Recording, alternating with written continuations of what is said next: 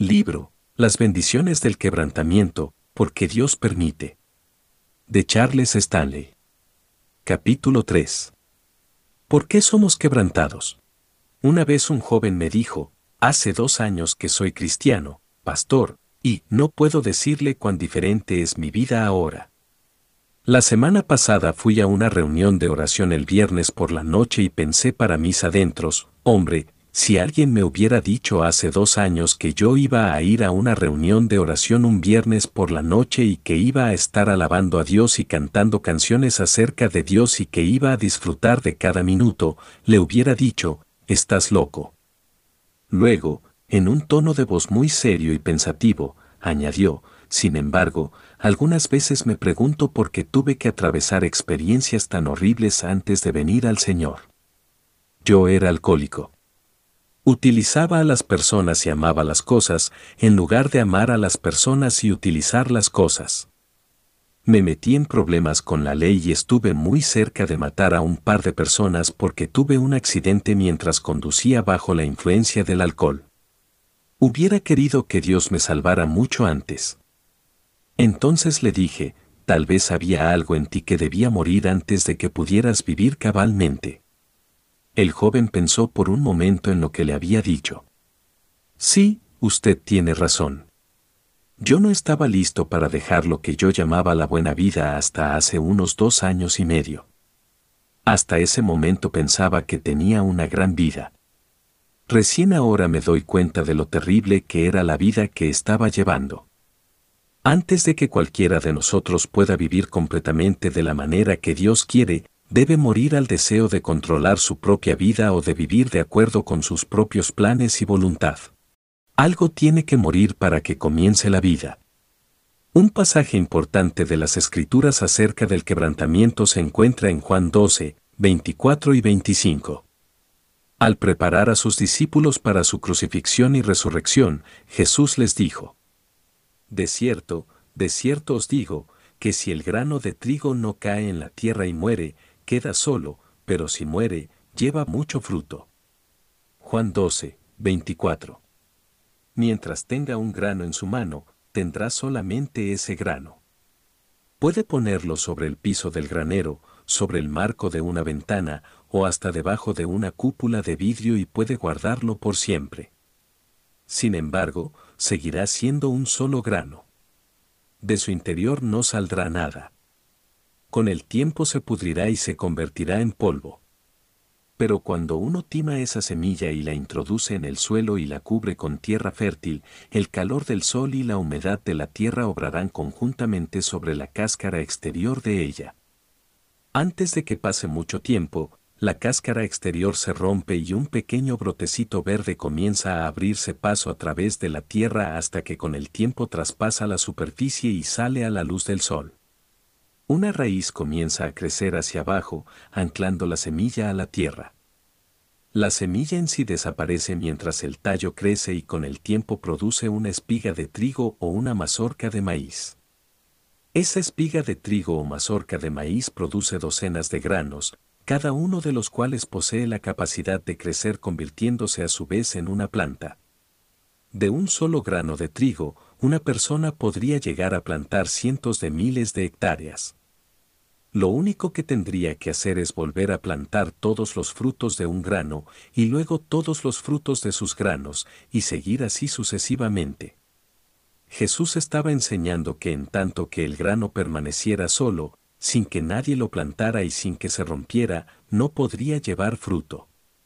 Por supuesto, estaba describiendo lo que le estaba por suceder. En tanto que Jesús permanecía vivo, unas pocas personas podrían ser sanadas, unas pocas se beneficiarían con sus milagros, unas pocas se volverían a Dios a través de sus enseñanzas y de su predicación, pero en última instancia, el mundo seguiría sin recibir el perdón. Para que su vida se pudiera extender y multiplicar, Jesús tenía que morir. Una vez que hubiera muerto y resucitado, su vida podría multiplicarse millones de veces, tal como ha sucedido a través de los siglos. Quienes lo hemos aceptado como nuestro Salvador y quienes hemos sido perdonados de nuestro pecado tenemos nuestro nombre escrito en el libro de la vida del Cordero porque Él estuvo dispuesto a morir. A su tiempo, Él nos llama a cada uno de nosotros a tomar nuestra cruz, muriendo con sacrificio a nosotros mismos y entregándonos a su causa, para que podamos vivir para Él y de acuerdo con sus propósitos. Jesús prosiguió diciendo, El que ama su vida, la perderá, y el que aborrece su vida en este mundo, para vida eterna la guardará. Juan 12, 25. Debemos estar dispuestos a morir a nuestros afectos, a nuestros sueños, deseos, ambiciones y objetivos, y luego debemos estar totalmente dispuestos a que el Señor Jesucristo obre como quiere en nuestra vida. Solo entonces podremos conocer verdaderamente la vida al máximo y podremos realizar plenamente nuestro propósito en la vida. Debemos morir a nosotros mismos para obtener más de nosotros mismos y vivir eternamente. Debemos quebrar nuestro intenso amor hacia nosotros mismos si es que alguna vez vamos a permitir que el amor de Dios nos envuelva y nos llene. Hay muchos otros pasajes de las Escrituras que hacen eco de esta misma enseñanza, al aferrarnos a nuestro propio deseo y a nuestra propia voluntad, perdemos. Al soltarnos y al permitir que Dios tenga el control, ganamos. Véanse Mateo 10, 39 y 16, 24 al 26. Tal vez esté preguntando, pero, ¿por qué Dios requiere que algo tenga que morir para poder vivir? La explicación de las razones que Dios tiene pertenece solo a su conocimiento, pero podemos ver que este principio se cumple en toda su creación. Tenemos el jugo de las uvas únicamente porque alguien las exprimió. Tenemos el pan únicamente porque alguien molió los granos para transformarlos en harina tenemos vidas plenamente productivas y útiles únicamente porque Dios ha molido nuestra voluntad. Dios desea diseñar nuestro futuro. A través de los años, he descubierto que aquellos que son más jóvenes suelen tener más dificultad en someter su vida totalmente al Señor. Ven cómo el futuro se extiende ante sus ojos, lleno de lo que ellos perciben como oportunidades ilimitadas. Satanás los engañaba haciéndolos pensar que el futuro no puede ser bueno sin determinada relación, o sin la realización de aquel deseo sexual, o sin perseguir ese logro vocacional, o sin la adquisición de cierto artículo. Comienzan a perseguir lo que Satanás presenta como el ideal de vida. Por supuesto, sus planes nunca incluyen a Dios. El resultado de perseguir lo que Satanás presenta como deseable es un espíritu de afán. Afanarse es una tarea dura, depende exclusivamente de lo que una persona es capaz de hacer individualmente o de lo que es capaz de convencer a otros para que hagan. El afán entraña un elemento de codicia, siempre hay algo más que alcanzar, que ganar o que adquirir. Lo medular del afán es el egoísmo, un fuerte deseo centrado en uno mismo. Cuando una persona se afana por algo, se preocupa muy poco por el daño que pueda ocasionar a los demás, y ni siquiera por el daño que pueda ocasionar a su propio cuerpo o a su propia alma. El afán es ambición pura, y en última instancia es una atadura. Las ilusiones que Satanás nos presenta como objetivos que pueden darle valor, significado o peso a nuestra vida son solo eso, ilusiones. Son como un espejismo con el desierto. Uno puede luchar, rasguñar y dar manotazos al aire arrastrándose hacia el espejismo con toda su energía, año tras año, sin llegar jamás. Aquello que tiene apariencia de ser una fuente de vida en realidad es polvo seco. ¿Está mal que a uno le gusten las cosas de calidad, o está mal comprar lo mejor que uno pueda dentro de sus posibilidades? ¿Está mal desear tener una esposa o esposo o hijos? ¿Está mal desear tener éxito en el trabajo? No. Lo que está mal es pensar que no podemos vivir sin esas cosas. Lo que está mal es sustituir una relación con Dios por la adquisición de cosas, de relaciones o de logros. Cuando fijamos nuestra vista en el logro de nuestros objetivos, casi siempre perdemos de vista los objetivos de Dios para nosotros. Solamente cuando hacemos que nuestra relación con Dios sea la prioridad número uno de la vida, Dios puede llevarnos al lugar en el cual lograremos y recibiremos lo que nos trae satisfacción verdadera. Una vez tuve que aconsejar a un joven que se encontraba muy acongojado por haber roto relaciones con su novia. Se había enamorado profundamente de esta joven y se preparaba para pasar el resto de su vida con ella. Cuando ella le dejó plantado por otro muchacho, él se sintió seriamente herido. Mientras conversábamos, admitió que había comenzado a planear toda su vida alrededor de lo que su novia deseaba, se había mudado de casa para estar más cerca de ella, había tomado un empleo porque ella pensaba que era adecuado para él, comenzó a asistir a la iglesia de ella y se vestía de la manera que ella deseaba. Además de todo esto, sentía una gran presión de parte de ella para llegar a tener éxito financiero. Le pregunté si Dios le había dicho que se mudara de casa o que aceptara ese trabajo. Me confesó que ni siquiera le había consultado a Dios acerca de estos cambios que había hecho en su vida. Lo animé para que comenzara a partir de ese punto en su proceso de recuperación de un corazón destrozado. Pregunta a Dios lo que Él desea para tu vida. No volví a ver a ese joven durante varios años. En el momento en que volvimos a encontrarnos se había casado con una encantadora joven y tenían un bebé de seis meses. Entonces me dijo, las cosas cambiaron realmente, Pastor Stanley, cuando comencé a hacer las cosas como Dios quería. Volví a trasladarme a mi ciudad natal y tomé un trabajo para el cual el Señor me abrió las puertas. Conocí a mi esposa en la iglesia donde había crecido. Ella y su familia se habían mudado a la ciudad mientras yo me encontraba en la universidad. El Señor realmente unió nuestras vidas de una manera que nos dejó ver cabalmente que era el plan de Dios. Tenemos los mismos objetivos en la vida. Todas las cosas que Satanás nos presenta no solo como deseables sino también como necesarias para nuestra identidad son engaños. Su intención no es ver a una persona bendecida, sino más bien provocar su perdición. Si existe en nuestra vida cualquier cosa que nos haga pensar que no podemos vivir sin ella, esto debería ser una señal de advertencia para que volvamos a evaluar nuestra relación con Dios y para que echemos otra mirada a nuestras prioridades. Jesús nos enseñó claramente. No os afanéis, pues, diciendo, que comeremos, o que beberemos, o que vestiremos. Porque los gentiles buscan todas estas cosas, pero vuestro Padre Celestial sabe que tenéis necesidad de todas estas cosas. Mas buscad primeramente el reino de Dios y su justicia, y todas estas cosas os serán añadidas. Mateo 6, 31 al 33. Dios sabe lo que usted necesita. Él sabe lo que es mejor para usted y la cantidad que necesita. Lo cierto es que podemos vivir con muy poco, pero de ninguna manera podemos vivir plenamente sin Dios. Él es lo que necesitamos primordialmente y siempre. Él es el único ser sin el cual realmente no podemos vivir. Las cosas que Satanás nos presenta como cosas que obligatoriamente debemos tener, son cosas pasajeras y temporales. Si estamos dispuestos a dejar de afanarnos por estas cosas y buscarlas sin importar su costo elevado, y en cambio decidimos volver a Dios, Él va a satisfacer todos nuestros deseos para el futuro. Si estamos dispuestos a dejar de definir nuestro propio futuro, Él nos dará algo mejor que lo que nosotros jamás podríamos haber arreglado, manipulado o creado. Su mejor voluntad será la nuestra, aunque solo será así si estamos dispuestos a morir a ese rasgo egoísta e independiente para someter nuestra vida completamente a Él.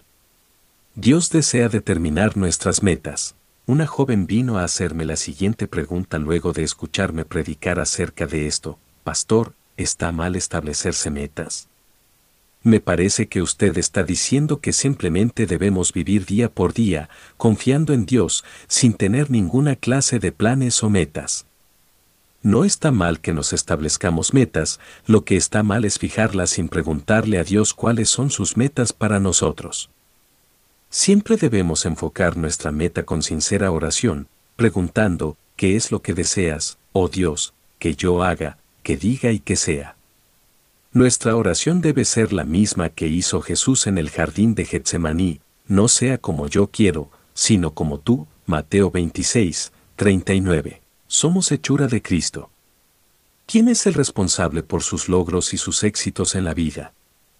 ¿Considera que usted es el responsable por aquella persona en la que se convertirá y por aquellas cosas en las que tendrá éxito?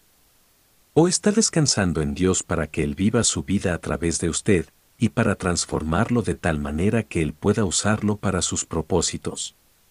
Estas son dos perspectivas muy diferentes. Difícilmente nos vamos a rendir pronta y fácilmente al quebrantamiento si creemos que tenemos nuestro propio destino en nuestras manos. La persona sabia enfrenta la realidad de que Dios merece y también exige el derecho y el control de todo lo que somos.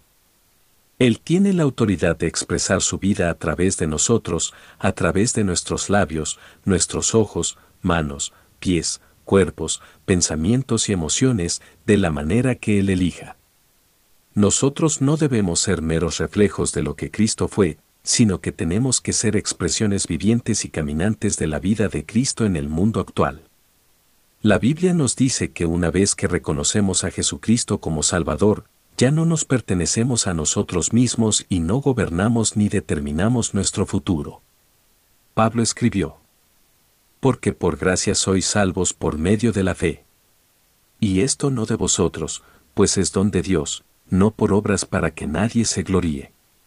Porque somos hechura suya, creados en Cristo Jesús para buenas obras, las cuales Dios preparó de antemano para que anduviésemos en ellas. Efesios 2, 8 al 10.